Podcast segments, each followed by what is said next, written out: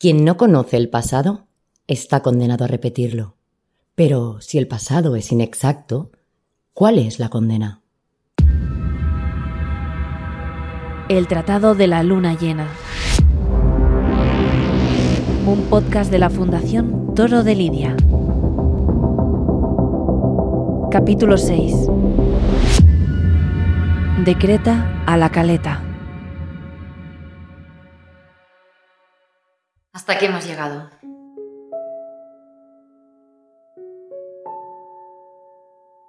«20 de octubre del año del Señor de 1793.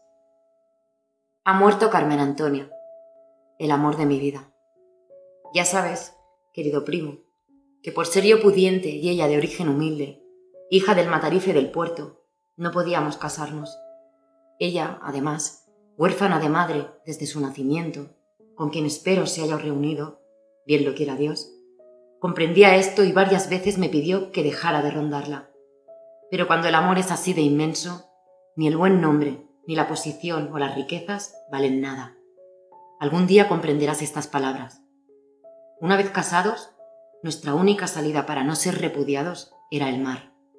Como recordarás, tu padre escribió hace un año solicitando que tú y yo fuéramos a México para ayudarle con los negocios del cereal. Ahí lo vi claro. Me las ingenié para recibir los permisos y ella, como mi esposa, pudo embarcar conmigo en el María Virtudes. Visto el infortunio que ha guiado a Carmen Antonia y el que a buen seguro me guiará a mí también, me alegra que no hayas venido.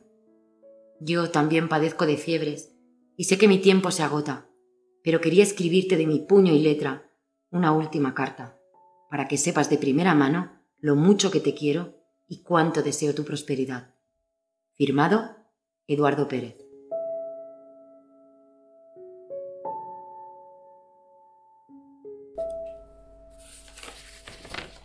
Girones de la historia. Líneas de vida de españoles dibujadas con letras sobre el papel hasta un punto y final, que es exactamente eso, final. No habrá más cartas de Eduardo Pérez.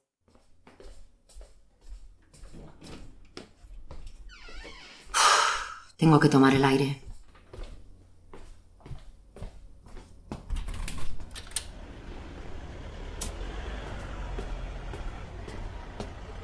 ¿Y ahora qué? Quedan algunas líneas de investigación abiertas. Todavía tengo que ir al Archivo Provincial de Cádiz para indagar en la genealogía de Eduardo Pérez y buscar la correspondencia de su primo. Aunque tengo pocas esperanzas en que eso prospere. Las cartas que se enviaban desde América no se conservan, salvo asuntos que involucrasen a la corona. Pero, bueno, quizás se conserve un testamento o últimas voluntades. Ah, tengo más datos de Carmen Antonia. En la carta dice que era hija del matarife del puerto. Asumo que se refiere al puerto de Santa María. ¿Y si... No, menuda tontería. Pero, ¿Y si ella fuera la autora del tratado? ¿Es posible? ¿Sabría leer y escribir? Quizá Eduardo le enseñó durante su noviazgo. ¿Pudo torear a finales del siglo XVIII? Es casi imposible que en una profesión tan masculinizada Carmen Antonia tuviera un hueco entre los toreros en una plaza de nombre. Pero, a ver, siendo hija del matarife y huérfana de madre, debía pasar mucho tiempo en el matadero, y allí estaban las reses vivas en el cercado, se sabe que los muchachos saltaban a torearlas por divertimento. Quizá ella también. Así aprendió Costillares, hijo de un matarife de Sevilla. Mi padre siempre contaba esa historia. Pudo ser una mujer, Carmen Antonia, y no un hombre, el que escribiera el tratado. Como hipótesis está ahí, y hasta que no se demuestre lo contrario, es viable. Pensar que las mujeres no pueden participar en la lidia por cuestiones de género es una tontería. Si por algo se caracteriza el arte de torear, es por el predominio del intelecto sobre la fuerza física. La primera representación que se me viene a la cabeza de una presencia femenina y un astado es la taurocatapsia, un fresco del 1400 a.C. aproximadamente en la isla de Creta. Los tres personajes que aparecen son mujeres jugando con el toro. La imagen es un toro agresivo suspendido en el aire. Y, como si de una secuencia cinematográfica se tratase, ellas, las tres mujeres, saltan al toro desde su testud hasta caer en posición vertical tras de él. Son, de alguna manera, las primeras recortadoras de la historia. Otra. Recuerdo que en el libro de fundaciones de Santa Teresa de Jesús se escapan unos toros en Medina del Campo y ella consigue amansarlos, o mejor dicho, torearlos, por intervención divina. También está el grabado de Goya titulado La Pajuelera, de la serie de Tauromaquia. A ver. Voy a buscarlo en internet. Aquí está. En la lámina se ve a Nicolasa Escamilla, que ese era su nombre, sobre la rienda del caballo y un perfecto conocimiento de cómo ejecutar la suerte de varas. Ella es, que tengamos constancia, la primera mujer torera identificada como tal. Caray, basta con decir que el grabado de Goya se titula Valor varonil de la célebre pajuelera en la plaza de Zaragoza. ¿Tan descabellado es pensar que Carmen Antonia haya podido escribir el tratado? Poco sabemos de las vidas de las toreras de ese tiempo. En la web taurina de mi padre había todo un menú dedicado a la historia de esas mujeres. Quizás la página aún siga activa. Eso me recuerda que en algún momento tendré que renovar el hosting. Sí, sigue online.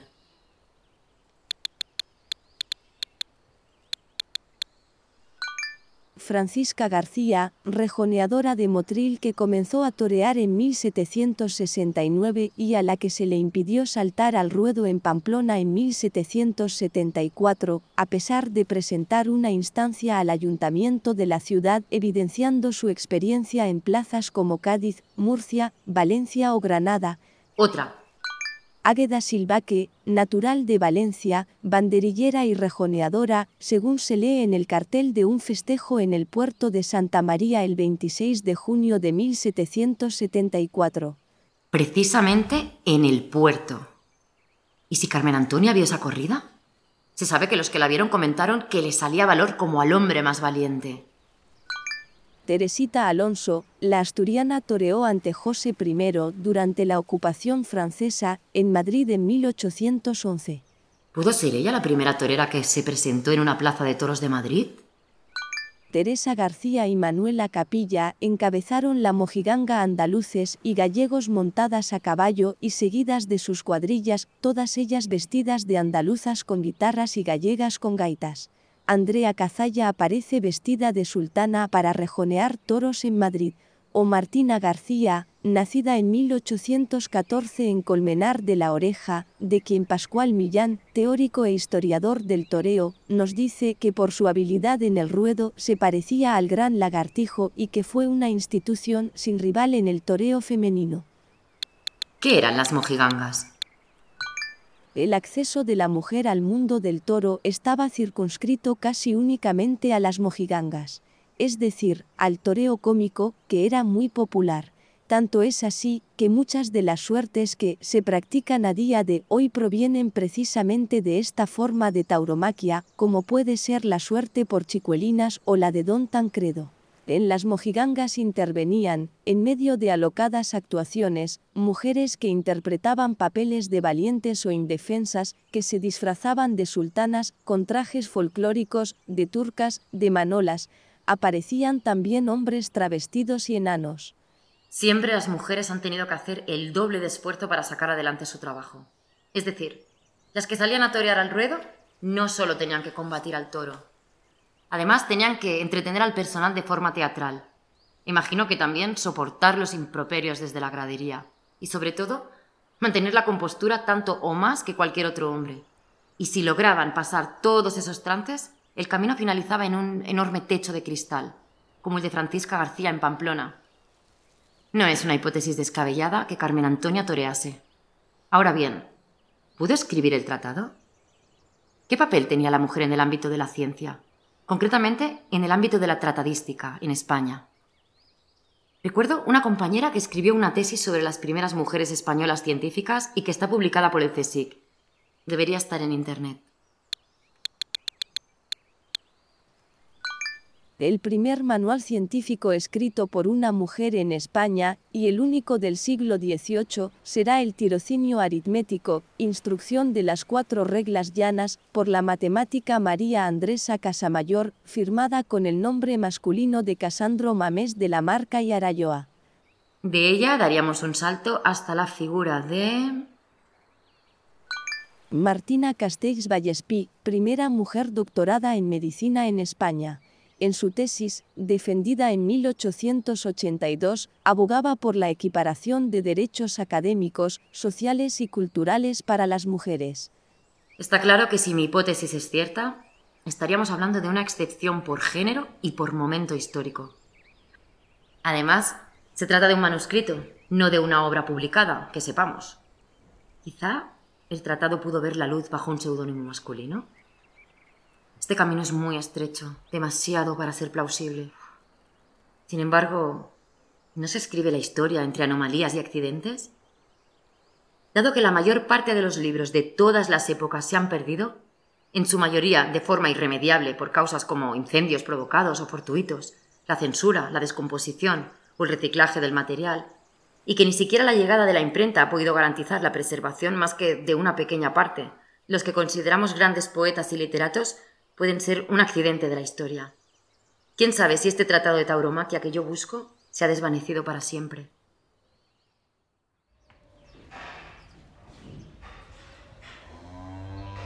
¿Tú crees que hay algo más, Carolina?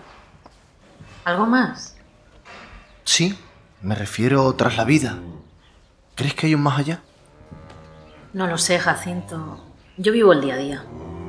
A mí nunca me ha dado miedo la muerte. El dolor sí me asusta, pero he convivido con la muerte toda mi vida, como si fuera una compañera que está ahí, tras cada muletazo, en ese espacio impreciso entre la muleta y el toro. La siento junto a mí cada tarde que toreo y luego a veces se queda conmigo más tiempo. Una noche que yo no podía dormir en un hotel de Zaragoza, estuvo en mi cama hasta el amanecer. ¿Qué hiciste? Quedarme quieto toda la noche, sin mover una pestaña. ¿Has tenido alguna vez esa sensación? Creo que no, Jacinto. Una vez, eh, siendo cría, me caí del caballo aquí, en el corredor de Tentar, delante de un toro que venía directo a por mí. Yo tendría unos 13 años. Recuerdo la adrenalina recorrer mi cuerpo, la mirada fija del toro en mis ojos, y yo ahí, tendida, con la pierna rota, sin poder levantarme. Menos mal que llegó mi padre a tiempo para voltear al animal con la vara y me salvó. Pero a veces, en sueños, se me aparece ese mismo toro galopando hacia mí en el campo y me despierto asustada. Yo creo que de alguna forma las experiencias cercanas a la muerte te aproximan a la verdad, a lo que realmente importa, sin artificios ni tonterías. Me refiero a la verdad suprema, aquella que dicta Dios sobre los seres. Los toros entienden ese lenguaje mejor que muchas personas, Carolina. No sé si lo entienden, pero creo que por instinto lo reconocen. Y cuando veo esa pureza en los ojos de un toro, es cuando digo, tú o yo. Me da igual el resultado. Voy a ir hasta el final y sé que tú también. Así que... que sea lo que tenga que ser. ¿Y has sentido eso últimamente? Pues no te lo vas a creer. La última vez fue hablando con tu amiga Marta y en sus ojos esa misma determinación de querer llegar hasta el final. ¿Tú crees que ese tratado del que ella habla existe? Sé que si es humanamente posible, ella lo encontrará. Es lista y también es muy testaruda. ¿Y si como ella dice, hay otra forma de sentir la profesión? Pues si merece la pena y enriquece la fiesta, ¿por qué no? Digo yo. Todo lo que venga a sumar es bienvenido. Yo creo que no hay que tenerle miedo al cambio. Estoy de acuerdo contigo, si viene a sumar, será algo bueno. ¿Y te leyó esas líneas que encontró en la carta? Sí, sí. Yo no dejo de pensar en ellas. Otro acercamiento a los valores del toreo, sin picadores ni banderillas para que el toro llegue íntegro a su duelo final. Me parece como si la faena fuese de un solo tercio, más continuo y de poder a poder. Y eso de torear con la mano, sin muleta, me parece cuanto menos llamativo. No, desde luego que lo es. No sé, Caro. Parece que esta noche habrá luna llena. Me lo temía.